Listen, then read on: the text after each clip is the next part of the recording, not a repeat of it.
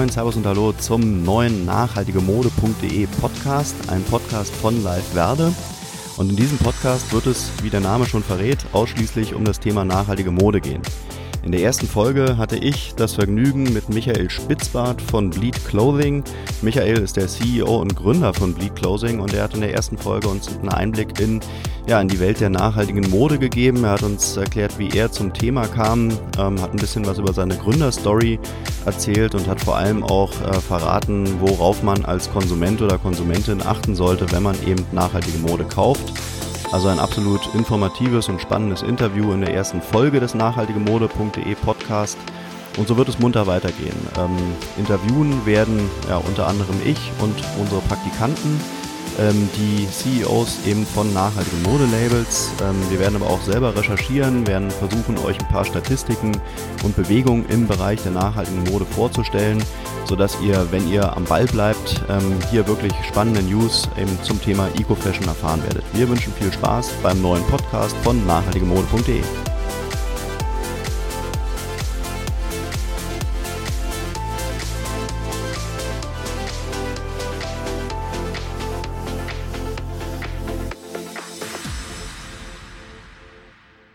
Herzlich willkommen zum Nachhaltige Mode Live Werde Podcast, lieber Michael. Hallo, danke ja. für die Einladung. Hallo, grüß dich. Äh, ja, das ist im Prinzip jetzt die erste Folge des nachhaltigemode.de äh, Podcast, den Live Werde Podcast, den gibt's ja jetzt schon ein bisschen länger und wir haben uns überlegt, dass wir jetzt auch mal äh, die vielen Unternehmen, die in den letzten Jahren und Jahrzehnten entstanden sind im Bereich nachhaltige Mode, dass wir denen auch mal eine kleine Bühne bieten ähm, und wollen dich gerne als äh, Gründer und Geschäftsführer von Bleed Clothing äh, gerne mal äh, vorstellen. Ähm, und ich würde sagen, dass wir vielleicht so beginnen, dass du erstmal dich äh, als Person und dann auch gerne deine Gründerstory mal kurz unseren Hörern vorstellst.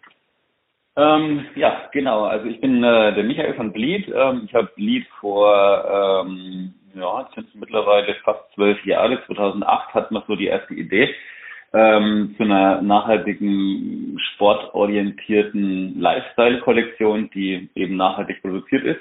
Mhm. Ähm, und seitdem ja, treiben wir unser Unwesen im, im Modesektor und äh, ja, versuchen jedes Jahr aufs Neue die, die Branche mit äh, ja, neuen, nachhaltigen, ja auch innovativen Ideen äh, ja, zu beglücken im Endeffekt und ähm, schauen, dass man natürlich auch neben einfach nur Klamotte aus Bio-Baumwolle sehr, sehr viel äh, Innovationsgrad und Funktionalität auch reinbringen in das Ganze und eben auch neue Ideen.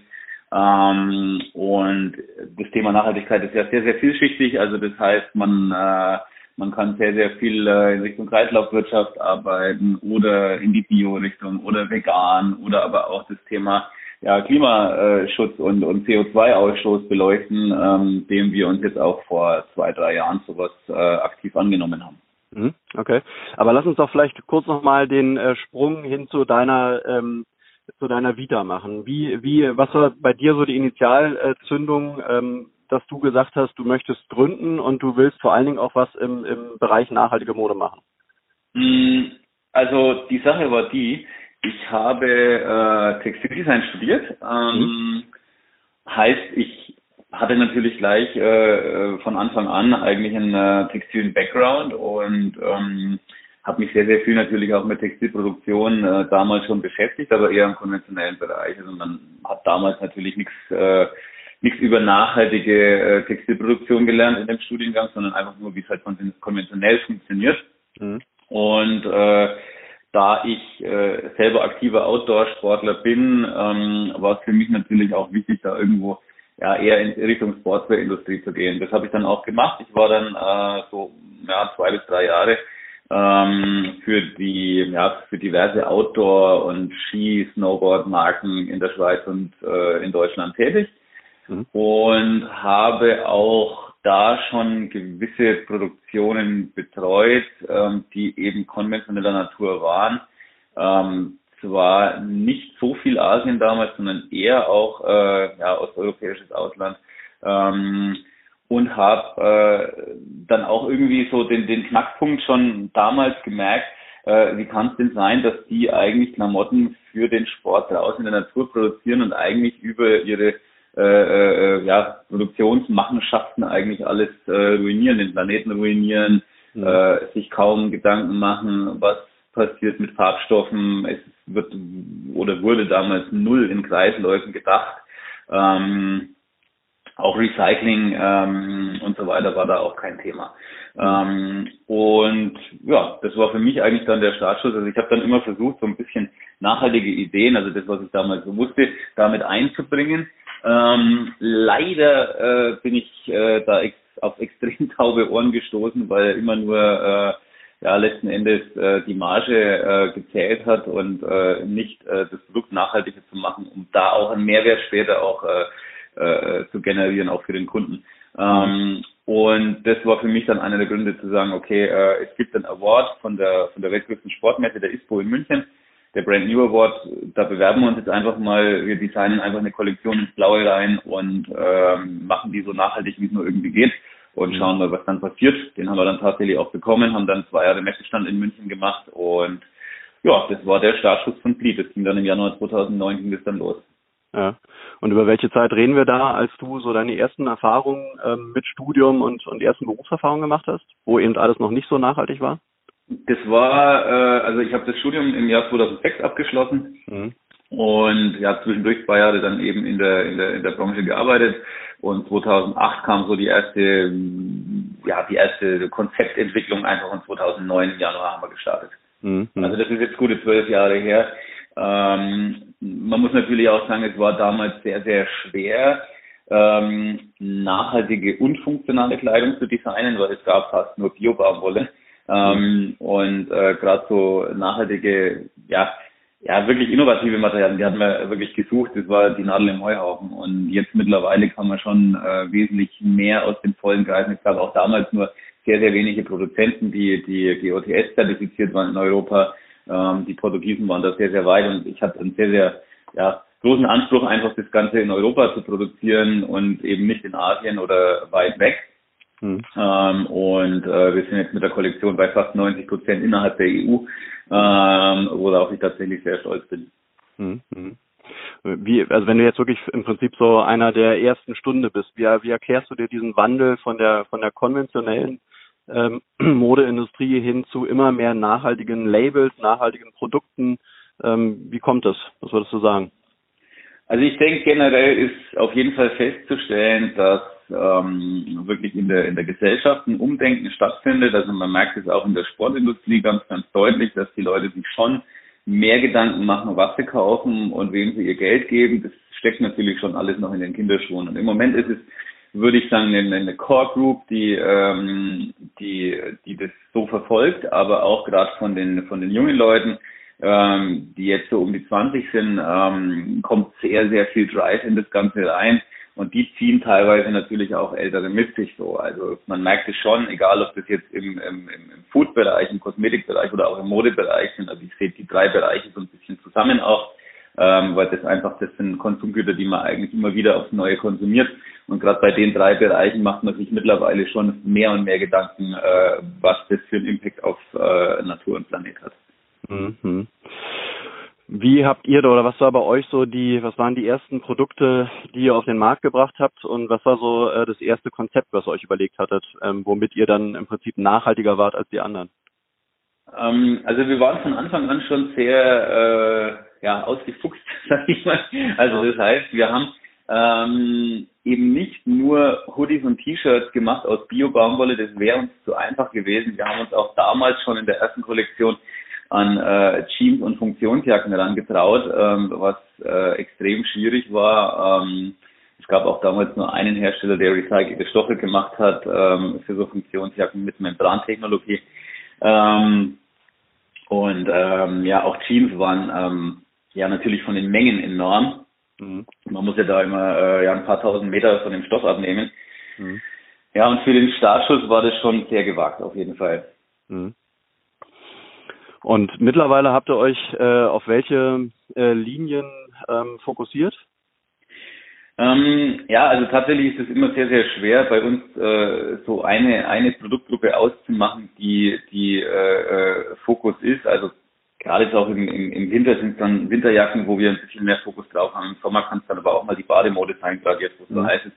Ähm, also wir sind sehr, sehr breit aufgestellt. Also bei uns kriegt man eigentlich von Kopf bis Fuß alles. Also bei uns kriegt man von ja, Schuhe über Socken, äh, äh eine große Jeans-Kollektion, ähm, aber auch Oberbekleidung und natürlich auch das, äh, ja, die notwendigen Textilien auch für den Sport. Mhm. Ähm, also wirklich fast alles. Ähm, das Einzige, was wir im Moment nicht machen, ist Unterwäsche. Das überlassen wir den anderen. Da gibt es genug. Und ähm, keine Kinderbekleidung oder Babybekleidung. Auch da sind wir raus. Aber ansonsten für ja, Erwachsene gibt es bei uns eigentlich alles Mögliche in Recycling, in äh, äh, ja, Zellulosefaser, in äh, Hanf, Leinen, also auch die, die Materialbandbreite ist bei uns sehr, sehr groß. Ähm, mhm. Viele auch vegane Alternativen, Cork, dann haben wir diese Chakroki Paper Geschichten, also das heißt, das ist ein äh, recyceltes Altpapier mit einer gepressten Lederstruktur, ähm, aus dem wir äh, Geldbeutel hauptsächlich fertigen. Also das ist äh, wirklich eine ganz, ganz große Bandbreite auf jeden Fall. Okay. Ich stelle mir das aus unternehmerischer Sicht extrem schwer vor, so viele Produkte anzubieten. Die muss man ja auch irgendwie alle ähm, entwickeln? Also ähm, entwickelt ihr die Produkte auch wirklich selbst oder seid ihr mehr Händler? Also wir sind tatsächlich äh, eher Entwickler tatsächlich. Also okay. Also wir haben ähm, ein Entwicklungsteam, das besteht aus äh, ja mittlerweile vier Personen. Aha. Und ähm, ja, also die Lieferanten, die wir da aufgebaut haben, mit denen wir das auch zusammen entwickeln und auch die Produkte, die wir da machen, die sind mhm. natürlich schon über die Jahre einfach gewachsen. Also ob das jetzt die Jacken sind, Jacken sind ja sehr, sehr komplex, gerade Winterjacken mit, äh, mit so einer Füllung, mit so einer wärmenden äh, äh, und auch äh, ja letzten Endes äh, sehr, auch vom Schnitt her sehr, sehr aufwendig.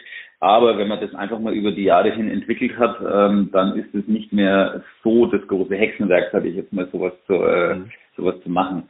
Ähm, kostet natürlich schon auch Zeit, aber ähm, wir haben würde ich sagen, wahrscheinlich mehr Designer und Entwickler bei uns im Unternehmen als Verkäufer. Okay. Das ist so ein bisschen eine andere Aufteilung auf jeden Fall. Aber ich glaube, wenn man den Innovationsgrad so hochhalten möchte, wie Bleed es äh, äh, will, ähm, geht es nicht anders. Okay. Und wenn man jetzt Bleed mal so ein bisschen aus äh, eben aus einer unternehmerischen Perspektive beleuchten will, äh, wie viele Mitarbeiter seid ihr mittlerweile? Magst du was über euren Umsatz sagen, dass man sich mal so ein, so ein Bild machen kann?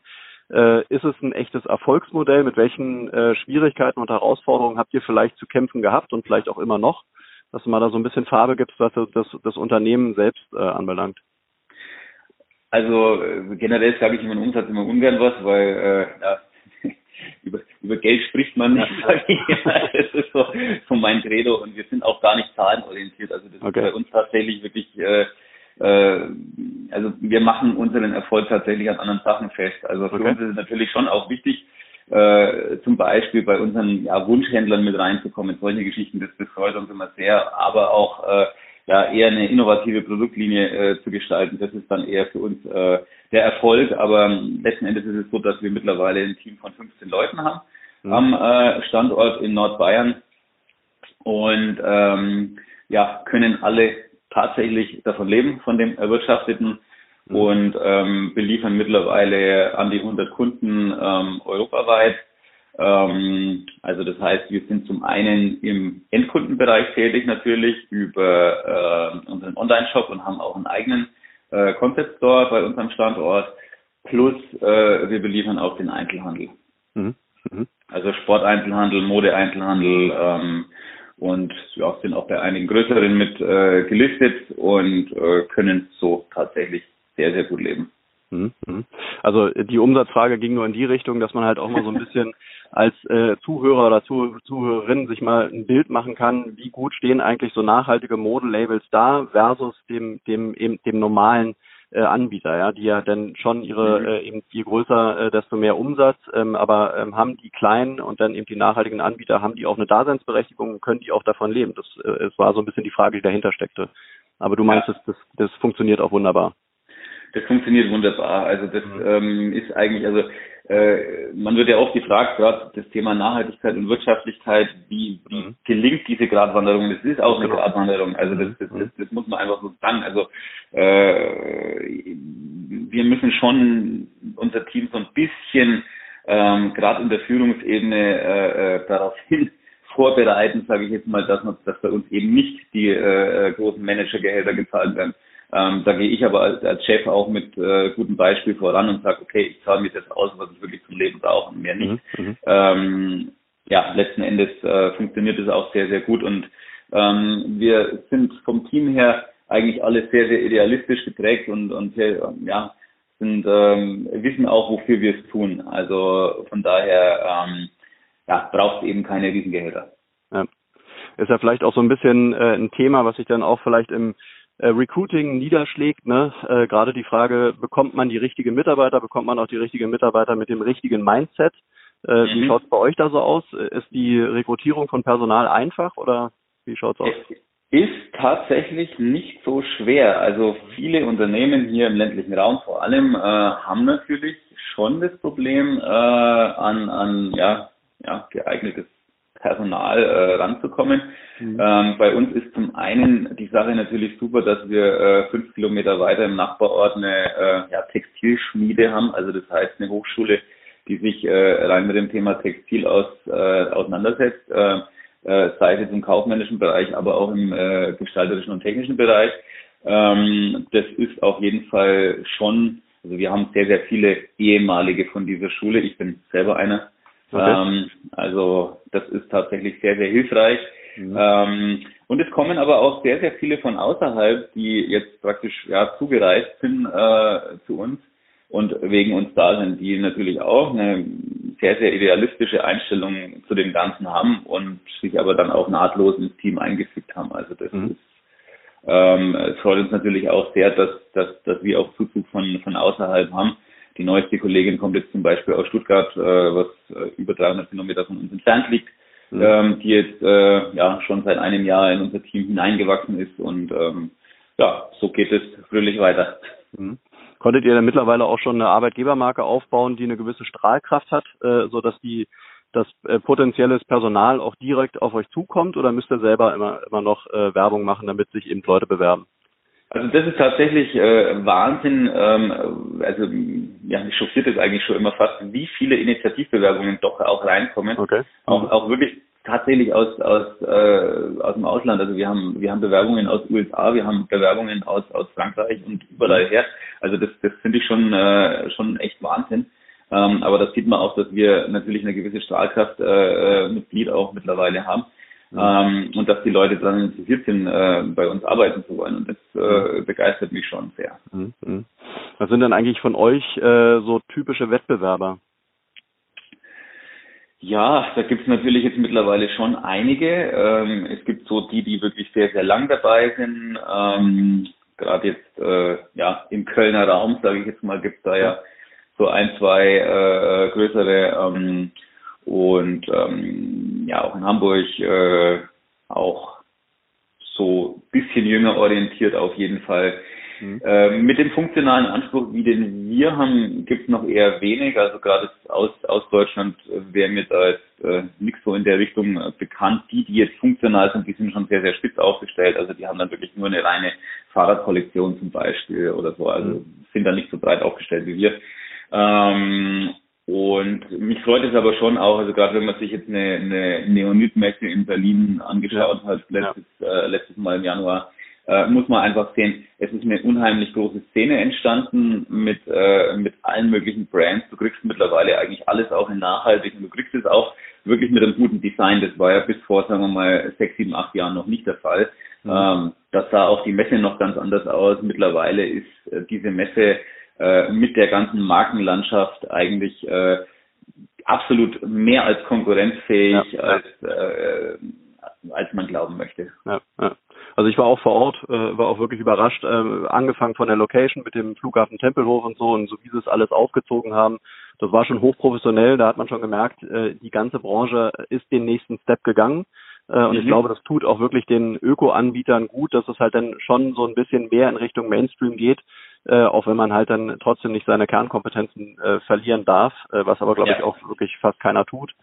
Ähm, auch da vielleicht nochmal die Frage, wie hat sich denn die Zielgruppe, äh, die Userschaft, wie haben die sich verändert? Also wie ticken die Leute heute? Was ist den, den Käufern und Käuferinnen heute wichtig? Also man sieht es natürlich in, in ähm, also man muss immer so ein bisschen teilen zwischen Direktkunde und äh, äh Handel, äh, Händler, mhm. äh, Handelsgeschäft. Ähm, ich möchte so sagen, also es ist auf jeden Fall äh, sehr, sehr viel äh, Transformation im Gange. Mhm. Ähm, gerade wenn es äh, wenn's, ja um, um das nachhaltige Einkaufen geht. Also auch Händler, die äh, vorher ja kaum über nachhaltige Marken nachgedacht hätten oder überhaupt generell eine Marke, keine Ahnung, die auf der Neonit aufstellt, zu listen bei sich. Mhm. Das ist, das hat sich mittlerweile komplett gedreht. Also ähm, ich würde sagen, so auf der auf der Neonit früher hieß ja noch Ethical Fashion Show, war es erst schon so, dass nur nachhaltig orientierte Kunden und Händler dort waren. Mhm. Ähm, jetzt mittlerweile kommen auch wirklich die konventionellen und auch die ganz großen ähm, äh, ja auf die Messe und schauen sich das an, was da passiert und ordern auch aktiv. Ähm, und das war vorher absolut nicht der Fall. Also das ist das ist wirklich so so ein ja so ein Knackpunkt, der vor zwei Jahren stattgefunden hat, dass, dass das Thema wirklich auch in den konventionellen Bereich reingeht. Das sieht man natürlich auch beim Endkunden, ähm, dass der sich auch äh, komplett umstellt. Also wir haben da auch äh, natürlich die, die, die, die Professionals, sage ich jetzt mal, ähm, das sieht man natürlich auch, was man da auch von Kundenseite an, an Fragen reinbekommt, die sehr, sehr, sehr gut ähm, informiert sind. Ähm, und das sieht man natürlich auch immer als Kunde, ähm, wie ernst meint, äh, meint es die Marke. Also je nachdem, ähm, also wir kriegen halt wirklich Anfragen rein, die schon sehr fast wissenschaftlich äh, äh schon sind, ähm, die dann auch gerne mal an mich gehen, wo auch mein Personal dann manchmal nicht mehr weiter weiß. Mhm. Ähm, und ähm, wir sind aber schon so, dass wir auch unseren Customer Service sehr, sehr gut schulen, dass die wirklich fast auf alles eine Antwort geben können. Und es geht äh, sehr, sehr tief rein. Also gerade wenn es um das Thema Nachhaltigkeit geht, dass, dass da wirklich genau nachgefragt wird, wo kommt es her, wer stellt es her, ja. Äh, äh, unter welchen Umständen passiert das Ganze. Und ich finde auch eine Marke, die sich den, äh, die den Anspruch hat, äh, eine nachhaltige Marke sein zu wollen, die hat da auch wirklich Rede und Antwort zu stehen. Und äh, wenn sie das nicht kann, dann ist wohl nichts dahinter. Mhm. Und ähm, da merkt man halt schon sehr, sehr viel auch von, von vom Endkunden, dass da einfach sehr, sehr viel Bildung auch äh, und, und Knowledge äh, im Gange ist in der Richtung und dass, ähm, dass, es, dass es die Menschen auch interessiert. Mhm. Würdest du sagen, dass die äh, Käuferklientel jetzt von, von B2C-Seite oder der Endverbraucher, äh, dass es schon eher die Akademiker sind äh, oder ist es mittlerweile durchmischt? Ja, es ist, also anfangs war es wohl so, dass sehr, sehr viele Akademiker äh, dabei waren. Mhm. Jetzt mittlerweile würde ich sagen, dass es, dass es schon auch äh, ja, ganz normale Teile der Bevölkerung auch sind, die jetzt mhm. keine Akademiker sind. Mhm. Doch, auf jeden Fall. Und ähm, kannst du Produkt, äh, Produkte oder Produktlinien ausmachen, wo du sagen würdest oder so weit gehen würdest, äh, dass äh, die nachhaltige Mode, die konventionelle Mode vielleicht sogar schon verdrängt? Also wo die Marktanteile mittlerweile so groß sind, dass die wirklich veritabel sind und auch dann eben, wie du sagst, das B2B, die Händler sagen, wir müssen jetzt da was Nachhaltiges reinnehmen, weil die Nachfrage ist so groß, dann, dann müssen wir jetzt einfach reagieren? Also ich glaube, noch ist es nicht so, dass die Marktanteile äh, der nachhaltigen Marken größer sind. Also gerade das große Schreckgespenst der Fast Fashion ist da natürlich immer noch sehr im Gange. Ja, ja und ähm, das ist schon immer noch der, der Kampf David gegen Goliath auf jeden Fall. Also das muss man, das muss man schon wirklich sagen. Aber ich glaube, die haben auch jetzt gerade in diesen speziellen Zeiten äh, in den letzten Monaten schon auch federn lassen müssen, weil äh, natürlich da ja der die äh, ja, Vertriebsstrategie sehr sehr viel auf stationär äh, geprägt ist und die Mieten natürlich schon extrem äh, hoch sind und wenn der Laden dann einfach mal acht Wochen oder oder länger ja, zu ist, dann ähm, passiert da natürlich schon auch einiges. Man, man sieht jetzt natürlich auch, was passiert. Gerade auf Produktionsseite haben die Großen äh, der Fast Fashion äh, äh, Szene da jetzt schon auch ganz, ganz viele Aufträge storniert, auch in Europa. Wir kriegen das auch von von äh, unseren Lieferanten und Nähereien einfach mit und äh, da geht es jetzt schon drum, äh, dass wir ähm, ja unsere Auftragslage auf jeden Fall stabil halten oder vielleicht sogar steigern können, um denen wirklich unter die Arme zu greifen. Mhm. Was könnte man denn machen, äh, um dieses äh, Spiel David gegen Goliath zu, zu drehen, dass dass äh, eben dann aus dem aus dem David vielleicht mal ein kleiner Goliath wird? Also was was müsste die nachhaltige Modebranche machen, damit die dann einfach dann doch äh, noch größer werden und ähm, sich da nicht die Butter vom Brot nehmen lassen? Also ich glaube tatsächlich, dass der Prozess eh schon voll im Gange ist und ähm, ich, ich glaube auch, also mittlerweile kommt einfach wieder viel mehr Wertschätzung äh, für das Produkt in das Ganze rein. Das ist natürlich schon die große Challenge. Also wir haben da ja, überwiegend äh, alle, die jetzt in der nachhaltigen Szene sind, ähm, einen irren äh, Aufwand an Kommunikation und Aufklärung äh, äh, ja, tagtäglich äh, ja, zu, zu leisten, um äh, wirklich die, die Kundschaft und ähm, die äh, Bevölkerung auf den richtigen Weg zu bringen.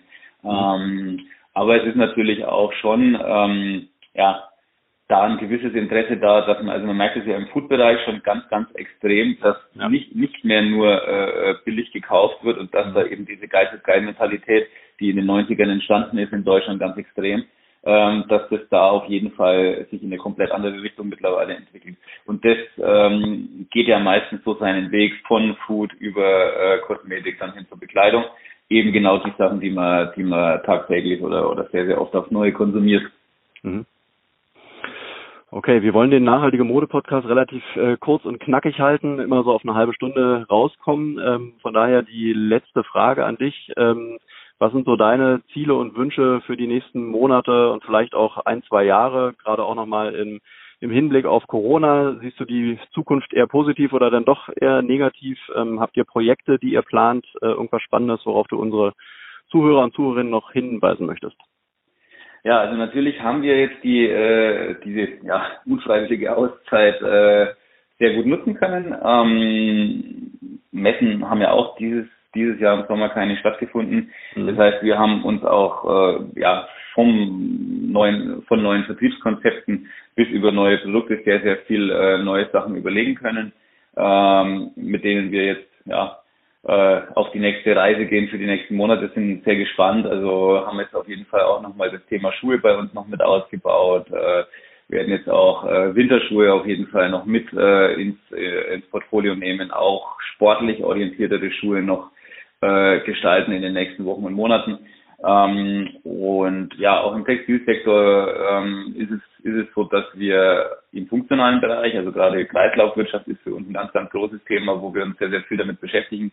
Auch da äh, werden wir auf jeden Fall neue Wege gehen und auch im Denim- und Jeans-Bereich ähm, werden wir noch neue Wege gehen. Wir haben jetzt auch ähm, dieses Jahr das erste Mal eine komplett in Deutschland produzierte Jeans rausgebracht, die äh, ja bei uns im Heimatort tatsächlich sogar gewebt ist. Ähm, und sind da auch sehr, sehr stolz drauf und zeigen auch, okay, äh, wie sieht eigentlich äh, ja, die Tante immer der Zukunft aus, sage ich jetzt mal äh, so.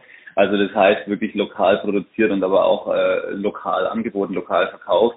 Mhm. Ähm, und wollen auch dieses regionale oder dieses Thema Regionalität auf jeden Fall in der Zukunft noch weiter ausbauen. Also eben nicht nur global denken, sondern eben auch mal direkt vor der eigenen Haustür. Mhm. Ja, hört sich gut an. Also viele, viele, viele Projekte, die ihr da so plant. Ähm, ich wünsche dir auf jeden Fall viel Erfolg bei all dem. Ähm, außerdem vielen, vielen Dank für, für deine Zeit und für den ersten Nachhaltige Mode Podcast. Der wird äh, auf äh, Live-Werde und auf Nachhaltige Mode erscheinen, mhm. sodass wir möglichst viele Leute erreichen. Ähm, und äh, dir und deinem Team wünsche ich auf jeden Fall eine gute Zeit und kommt äh, gut durch, ähm, ja, durch die, durch die Corona-Zeit. Vielen Dank. vielen Dank auch. Ciao, ciao.